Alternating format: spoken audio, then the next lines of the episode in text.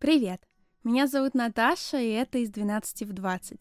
Подкаст исследования о том, как пережить подростковый возраст и выйти из него счастливым человеком. Ну или хотя бы как можно менее несчастным. В своем подростковом возрасте я столкнулась со многими типичными для подростков проблемами, и одной из них было расстройство пищевого поведения. Тогда я даже не понимала, что это так называется, я просто застряла в бесконечном круге диета, срыв диета, и это сопровождалось постоянной ненавистью к себе и к своему телу.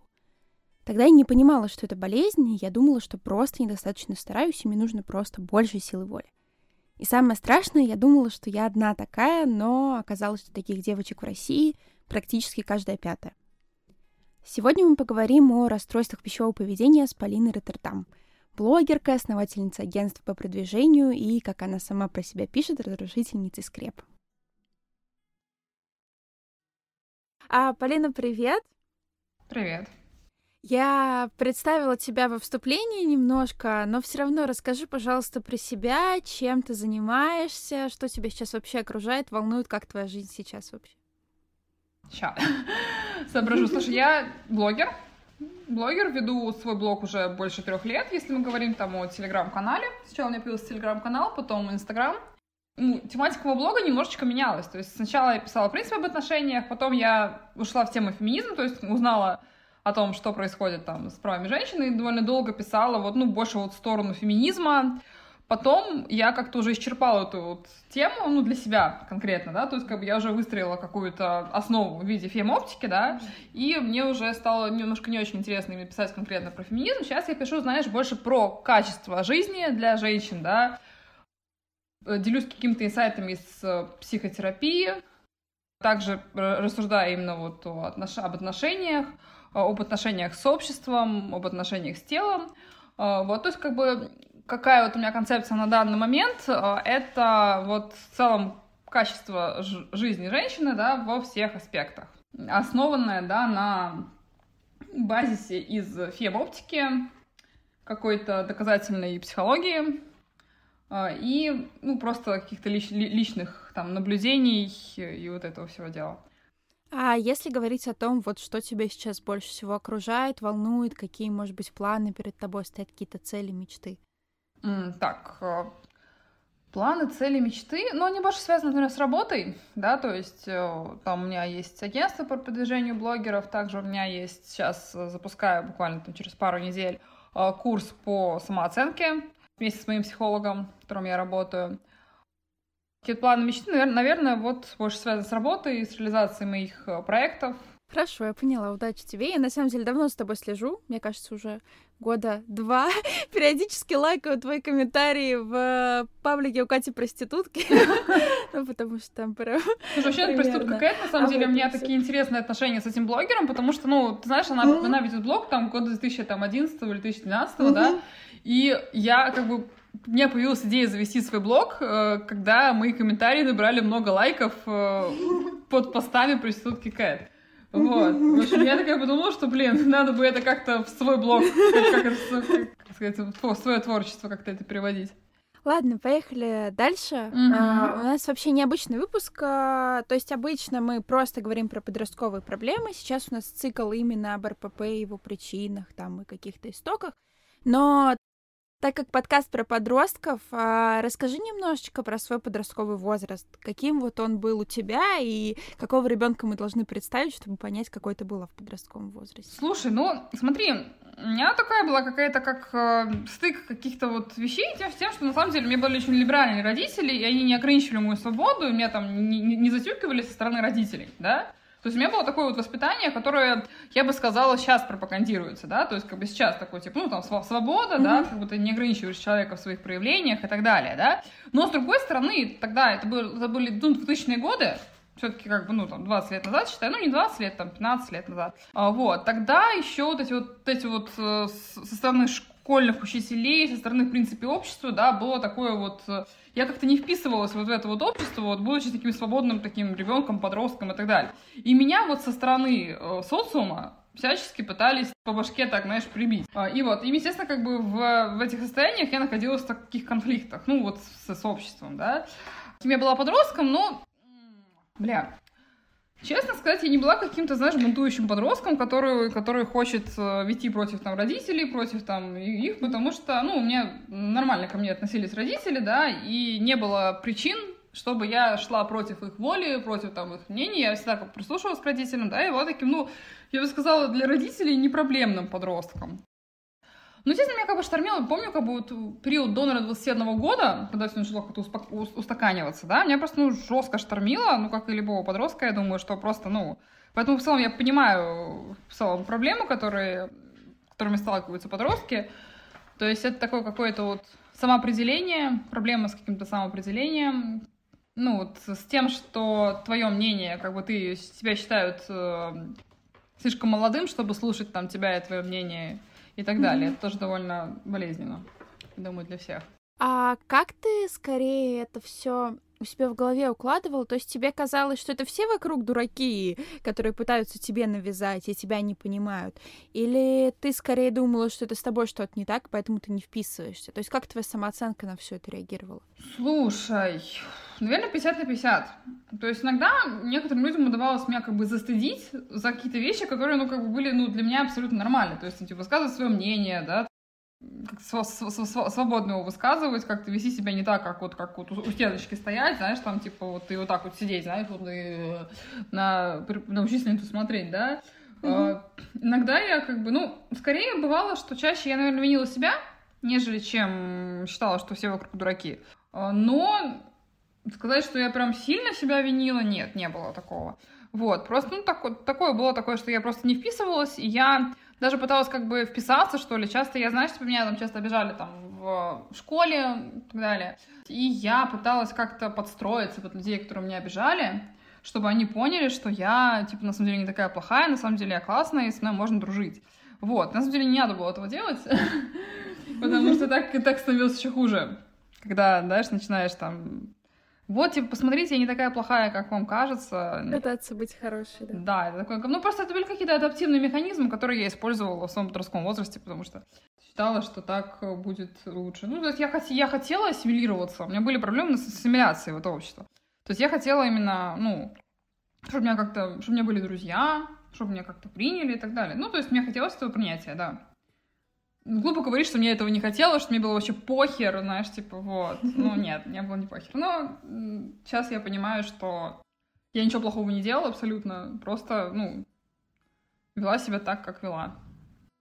Ничего, ничего плохого не делала, никого, ничьи границы не нарушала, ничего, как бы никого не обижала. Ну, просто так случается, да. Да, да просто так получилось, да.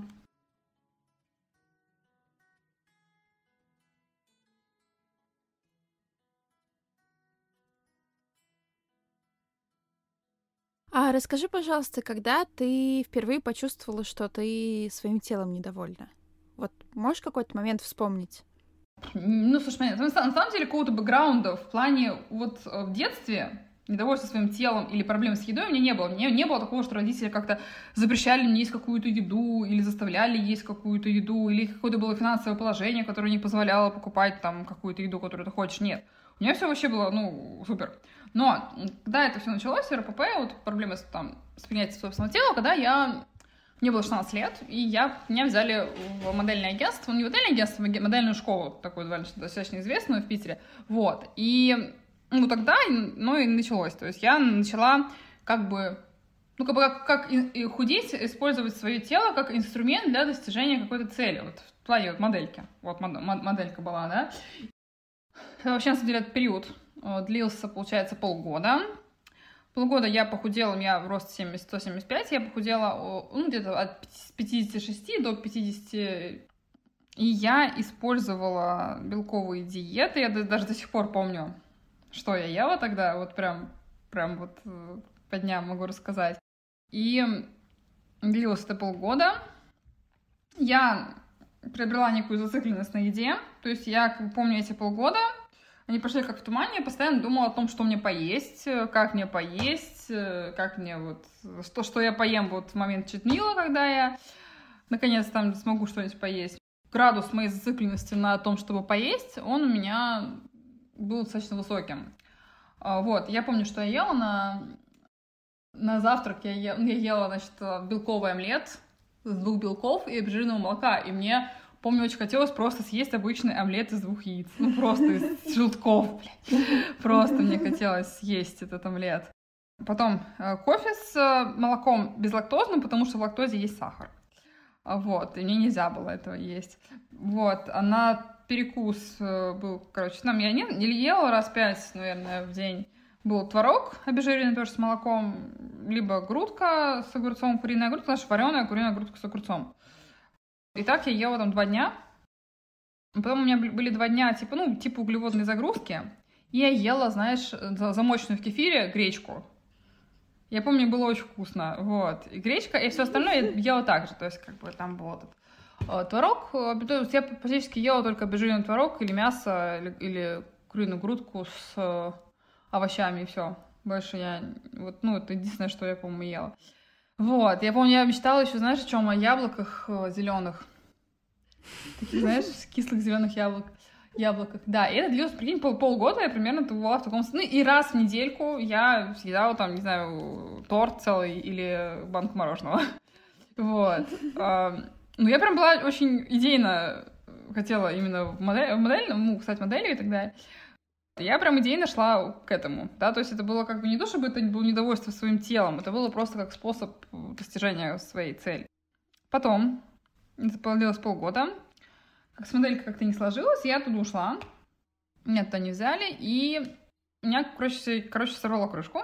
И я, получается, послед... следующие полгода или там даже, ну, пять, пять месяцев, да, я просто ела вот все, что видела, и не могла остановиться в принципе. И я, я даже если не было никаких вкусняшек дома, даже если дома не было никаких там, ну, каких-то вот съедобных вещей, я брала, знаешь, банку сметаны, а, добавляла туда ложку меда, Просто так это все перемешивала, добавляла туда овсянки. Просто какой-то вот, ну, какая каша у нас была, да, и просто это съедала, вот, ну, представь, там по пол, пол-литра этой сметаны, да, даже в литрах там измеряется, ну, короче, вот такая вот банка сметаны. И я это все съедала, и я не чувствовала насыщения, то есть у меня были как бы, ну, видимо, я что, что приобрела, то есть как бы я не чувствовала насыщения, да, я не могла не есть. Причем да, даже в этом состоянии у меня периодически возникали разные идеи, связанные с тем, как мне похудеть. Причем похудеть довольно жестко. Ну, то есть, как бы, я как бы, ну, ни, ни, ни о чем это не говорила, видимо, мое состояние. Вот, что я просто, ну, не могла насытиться, не могла перестать есть. И я, знаешь, но, но так как белковая диета меня уже, в принципе, тошнило вот от этих вот грудок, вот это, вот все, просто я, в принципе, не могла это есть. Я, значит, испытывала новые способы. То есть, знаешь, способ был, значит, типа двухдневное голодание, блядь. То есть я... Там я заваривала луковый суп. Ну, там есть такая методика из французской книжки. Да, я, я помню. Да, ну, эта книжка сама по себе нормальная, там как бы, сами, сами по себе принципы питания нормальные, ну, как бы вполне адекватные, да. Но вот я из этих принципов питания вот это двухдневное голодание вычленила для себя как луковый суп. Да, способ гармонизации, так сказать, со своим телом, блядь, просто... Просто там было вот реально, ну, там а, какая философия была этого питания? То есть, типа, там есть все понемножку, да, есть там полезные продукты, есть овощи, фрукты, там мясо, да. И вот если хотите сделать себе какую-то разгрузку, да, или хотите как бы запустить процесс похудения, можно там иногда раз в месяц делать там себе вот эту вот очистку луковым супом. Ну, это вот голодание. Я такая, типа, ну, бля, вот это вот все мне не подходит. Раз в неделю, два дня голодаем. А, ну, то есть, как бы, ну, прикинь, это было вообще не в тему у меня вот учитывая тот бэкграунд, что там полгода назад я просто удолбала себе там тело и психику этими э, своими белковыми диетами. Еще я помню, перед отпуском э, я неделю сидела на такой диете, которая называется бонский суп. Э, суть в том, что товарищ этот, блядь, господи, какой херню я страдала в подростковом возрасте. Бонский суп. Суп из э, морковки, лука, сельдерея, кабачков, помидор. Ну, такой прям, блядь, вареный помидор и вареная морковка. Это блин, абсолютно ужасно, но как бы, в общем... Ну, в общем, такое, такое варево получается абсолютно непонятное. Вот, ты его пьешь, и как бы получается, первый день ты ешь суп и фрукты, второй день ты ешь суп и какие-то овощи, третий день ты ешь суп, э, там, три банана и, молоко, и там молоко, там, типа, два, три банана, вот три приема пищи, э, и стакан молока каждому банану. Потом ты ешь кусок мяса, там, типа, и этот суп, да, то есть, как бы на, на шестой день у меня просто я, я просто вот встала в 6 утра, увидела там какую-то коробку конфет перед собой, да, и просто сажала ее просто полностью. Вот, а потом я еще, еще больше начала жрать после этого, да. Ну, то есть, как бы, вот, ну, вот такие были вот э, попытки. То есть, это все эти полгода были, как, знаешь, типа, вот просто ты неконтролируемо ешь, жрешь просто, да, а, и периодически пытаешься там голодать и есть какой-то этот э, непонятный суп и так далее.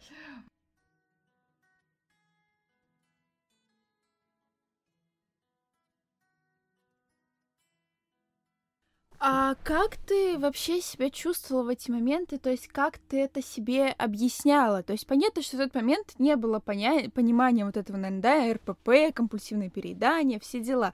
То есть что ты думала о себе сама?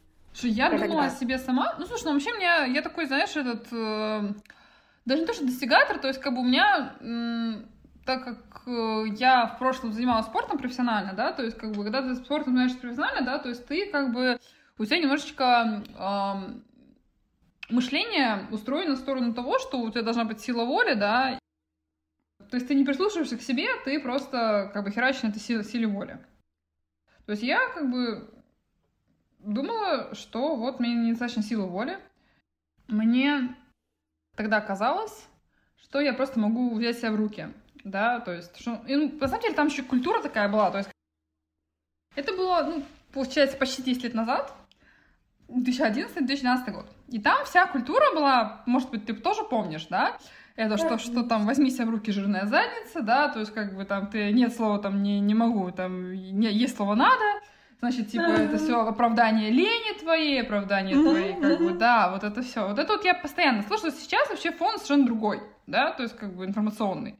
Ну, я очень рада, рада этому, да, то есть там сейчас есть какие-то там полудохлые фитоняшки, которые пытаются что-то там говорить про, про лень, да, но это вообще очень быстро затыкается каким-то адекватным фоном. Чем меньше невроза у тебя будет в этой, в этой связи с телом, да, тем легче себе там поддерживать вес и так далее.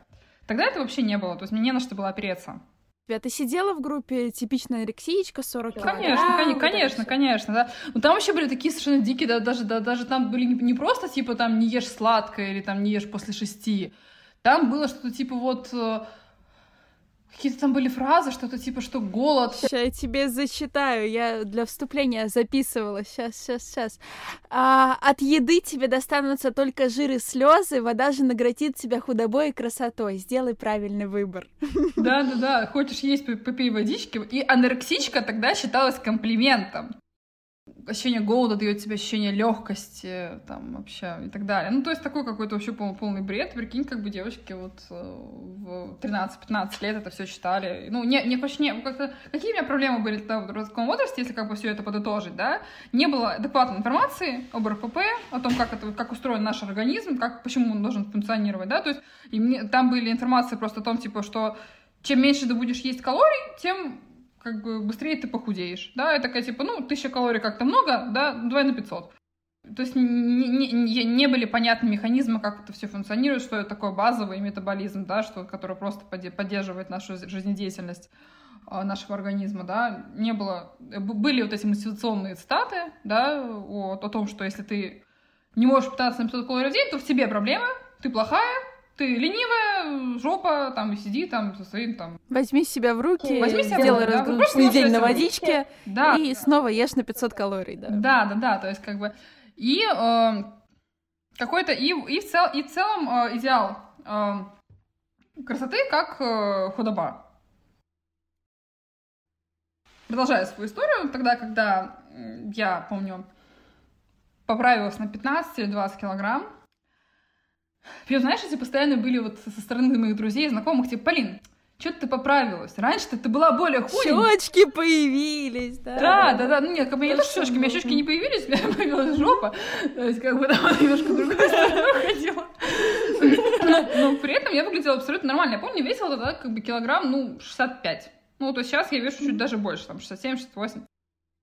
Uh, ну, тогда сейчас я качаюсь, тогда я не качалась, ну, как бы, ну, в целом я выглядела нормально. Ну, то есть я не выглядела там толстой и так далее. Но тогда из-за того, что был идеал вот куда бы, я выглядела крупнее этого идеала. еще ребят, друзья постоянно мне говорили, типа, Полин, ну что ты, ты же такая худая была, что случилось? Что ты не можешь взять себя в руки? И это тоже дополнительно, это вот э, тоже еще один фактор, почему я была недовольна своим телом и так далее, что мне как бы постоянно говорили со стороны, да, что типа, что это такая, так поправилась, да, могла бы похудеть. Как бы объяснить? Причем люди, которые не сталкивались с этим, да, они не понимают, типа, как можно вот, типа, много жрать. Ну, как, как вот можно, да, там, переедать до... Просто перестань много есть, да, ешь вот... нормально, завтрак, обед, Можно ужин, же, можно там. же есть, знаешь, понемножечку. Чуть-чуть. По чуть-чуть есть можно. Вот, ну, то есть, как люди, которые никогда с не сталкивались, понятное дело, что у них нет проблем с пищевым поведением, нет проблем вот как бы с этим, с, с этими, со всеми делами, да. Вот, и тогда я помню, когда я набрала этот вес, мне было некомфортно, это может даже около 70 весило, но все равно в пределах каких-то норм, да, то есть это не, нет, не то, чтобы я там набрала кучу там лишнего с точки зрения медицинского веса. Меня как-то подотпустило, помню, я как-то сама по себе похудела без насилия над собой. Там я в универ поступала, то есть как бы вот такие, ну, много каких-то со- событий произошло, да, я начала как-то, ну, как тут, ну, прикинь, тут полгода жрать, как бы, видимо, уже надоело, как-то я уже этот невроз вот этот вот как бы исчерпала. Ну, я думала, что делать дальше, не садиться же дальше на эти белковые диеты. То есть не, у меня был, как бы я не умела питаться, то есть не, не думала об этом раньше. Я тогда нашла, э, нашла группу, не помню, как назвать, на, наши дневники. Так, и там в целом э, рассказывалось про правильное питание, про ПП.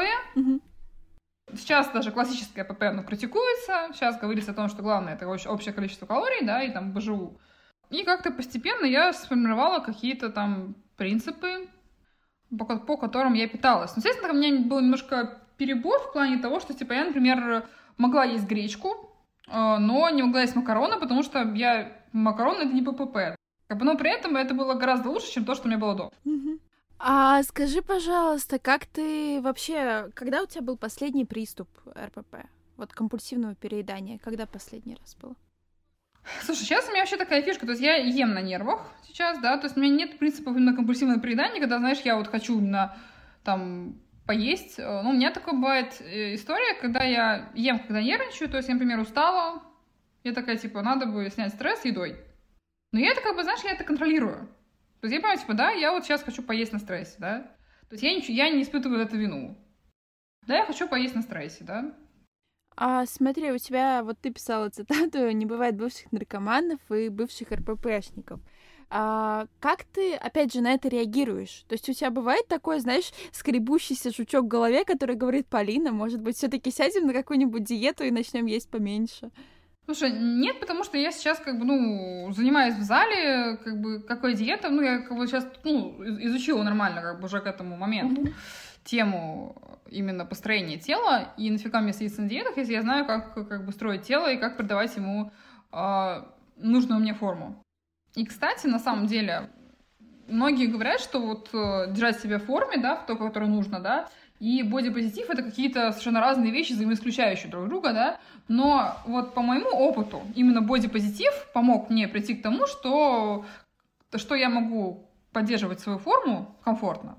То есть, да, да, как бы я там хожу в зал, и я там хочу иметь там кубики и так далее, там и накачанную жопу, вот. И это тоже мое желание, но именно отношение к себе без э, критики, без негатива, без самобичевания, оно помогает мне комфортнее поддерживать свое тело в том состоянии, которое мне, мне хочется, мне нравится.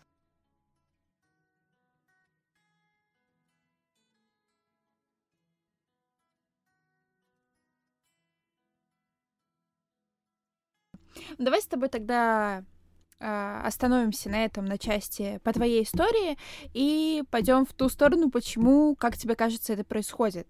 Почему это возникло? Почему именно девочки по большей части этому подвержены? Ну, потому что смотри, если включать фемоптику, да, девушка воспринимается как какой-то аксессуар. Ну, в целом, да, то есть как бы не как личность. Какие у вас есть моменты, да, что завышены требования к женской внешности в принципе. Мужики возмущаются бодипозитиву, что женщины, значит, там не бреют подмышки, значит, и, значит, не носят там обтягивающую одежду, но как бы любой среднестатистический русский мужик — это и есть та самая бодипозитивщица. Почему они возмущаются? А, невроз, опять же, по поводу возраста, по поводу того, что она всегда молодой, всегда ухоженный. В чем разница между тем, чтобы краситься, например, для худеть или там качать жопу для себя, и тем, чтобы качать ее из невроза, да, то есть как бы когда ты красишься из невроза, ты не воспринимаешь свое лицо, э, ну, свое лицо без косметики, как э, что-то нормальное. Когда ты красишься для себя, ты воспринимаешь и лицо с косметикой, и лицо без косметики. Также с фигурой, да, то есть если ты нормально принимаешь там, свою фигуру, да, ты можешь ее улучшать, ты можешь делать ее так, как, какой тебе хочется, да, а из невроза это когда ты не принимаешь свою фигуру, там, когда ты там в другой форме, когда ты поправилась и так далее. Женщин, в принципе, часто культура вынуждает делать это из невроза. То есть невроз, он э, вот на уровне вот информационного фона, он очень часто формируется. Вот именно Именно что невроз, именно что не принимай себя э, такой, какая ты есть. Постоянно себя улучшай. То есть, если ты не хочешь себя улучшать, ты неправильная женщина. Вот, мне кажется, именно поэтому.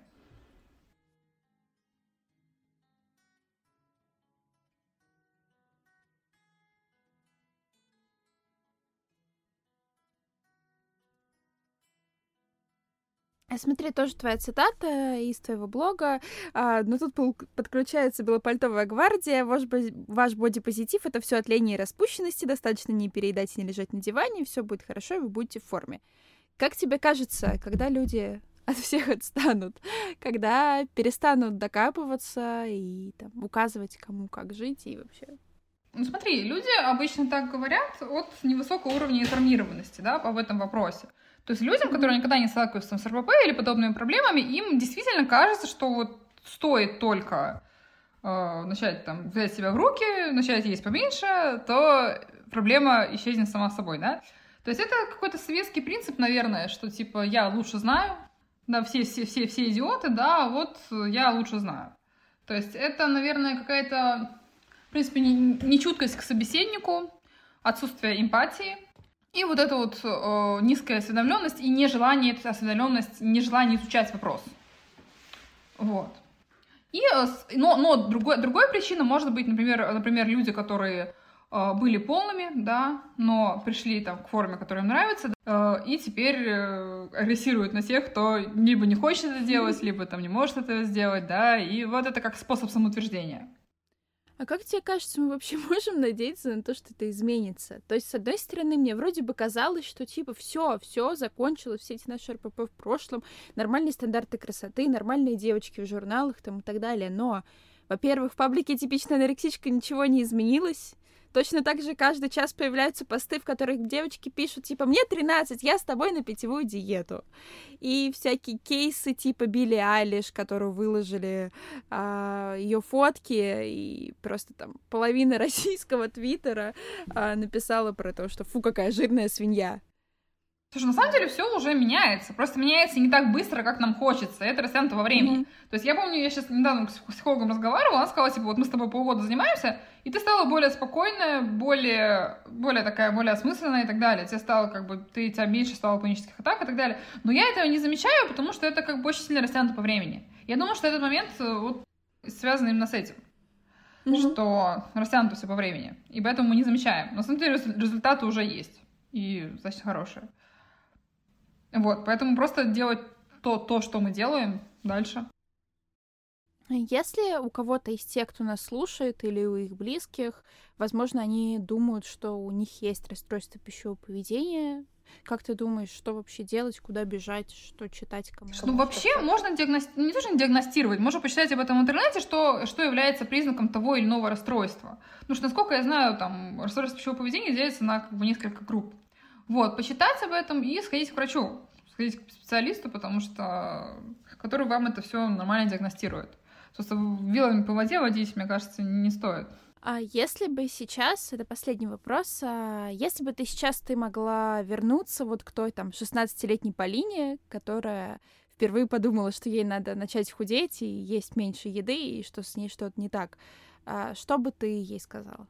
Ну, слушай, я, наверное, объяснила ей, типа, Полин, как бы, да, вот тело функционирует именно так, да, если ты хочешь, да, там, красивое потянутое тело, да, то тебе не нужно сидеть на диетах, да, тебе нужно просто изучать, там, вот, физиологию, да, в общем, Потом через пару лет ты можешь пойти в качалку, да, и тогда у тебя не будет э, там проблем с компульсивными переданиями, да, с едой на нервах, которые у тебя есть сейчас. Не то, чтобы это сильно мешает по жизни, но было бы лучше, конечно, чтобы этого не было. То есть лучше быть там красивым, молодым, здоровым, богатым, чем старым, бедным и больным. Да? То есть, как бы, что... я, я бы сказала, что мои методы построения тела, они неправильные, и они приводят к проблемам со здоровьем. А чем эти проблемы со здоровьем, да? То есть и я бы сказала, что, типа, нужно есть, чтобы жить, а не жить, чтобы есть, потому что ты тогда, я, ты слишком зациклен на том, чтобы поесть, это неправильно. Э, ты постоянно думаешь о еде, ты постоянно думаешь, ну, что бы поесть, куда бы поесть. Ты должна жить, то есть у тебя там прекрасный возраст, да, то есть я очень много воспоминаний, очень много каких-то моментов упустила, то есть я вместо того, чтобы радоваться жизни, вот на самом деле, о чем я прям жалею, да, о том, что вместо того, чтобы радоваться жизни, я сидела, знаешь, там, типа, помню, мы ходили на концерт с подругой, я такая, я тогда, блядь, на этом супе сидела, я такая, блин, когда я смогу прийти домой и лечь спать, потому что я дико голодная. То есть я не получала удовольствие от концерта, то есть как бы удовольствие получала процент на 20 этого концерта, потому что... И тогда я не занималась сексом, но, мне кажется, удовольствие от, удовольствие от жизни, удовольствие от секса тоже связано, да, то есть ты постоянно думаешь о еде, то и удовольствие от секса не можешь получать.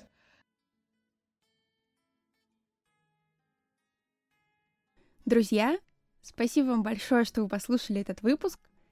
Ходите на концерты, если вы слушаете это тогда, когда опасности заразиться уже нет, а если она все еще есть, то просто подождите, ну или надевайте маски. Влюбляйтесь, наслаждайтесь жизнью, она прекрасна, и особенно она прекрасна, когда на вас не давят постоянное недовольство собой мысли о диетах. Обращайтесь к врачу, если вы не справляетесь сами, и, пожалуйста, заботьтесь о себе. Помните, что вы прекрасны любыми. Подписывайтесь на Полину, у нее сейчас как раз выходит курс по повышению самооценки — и все ссылочки на это я оставлю в описании.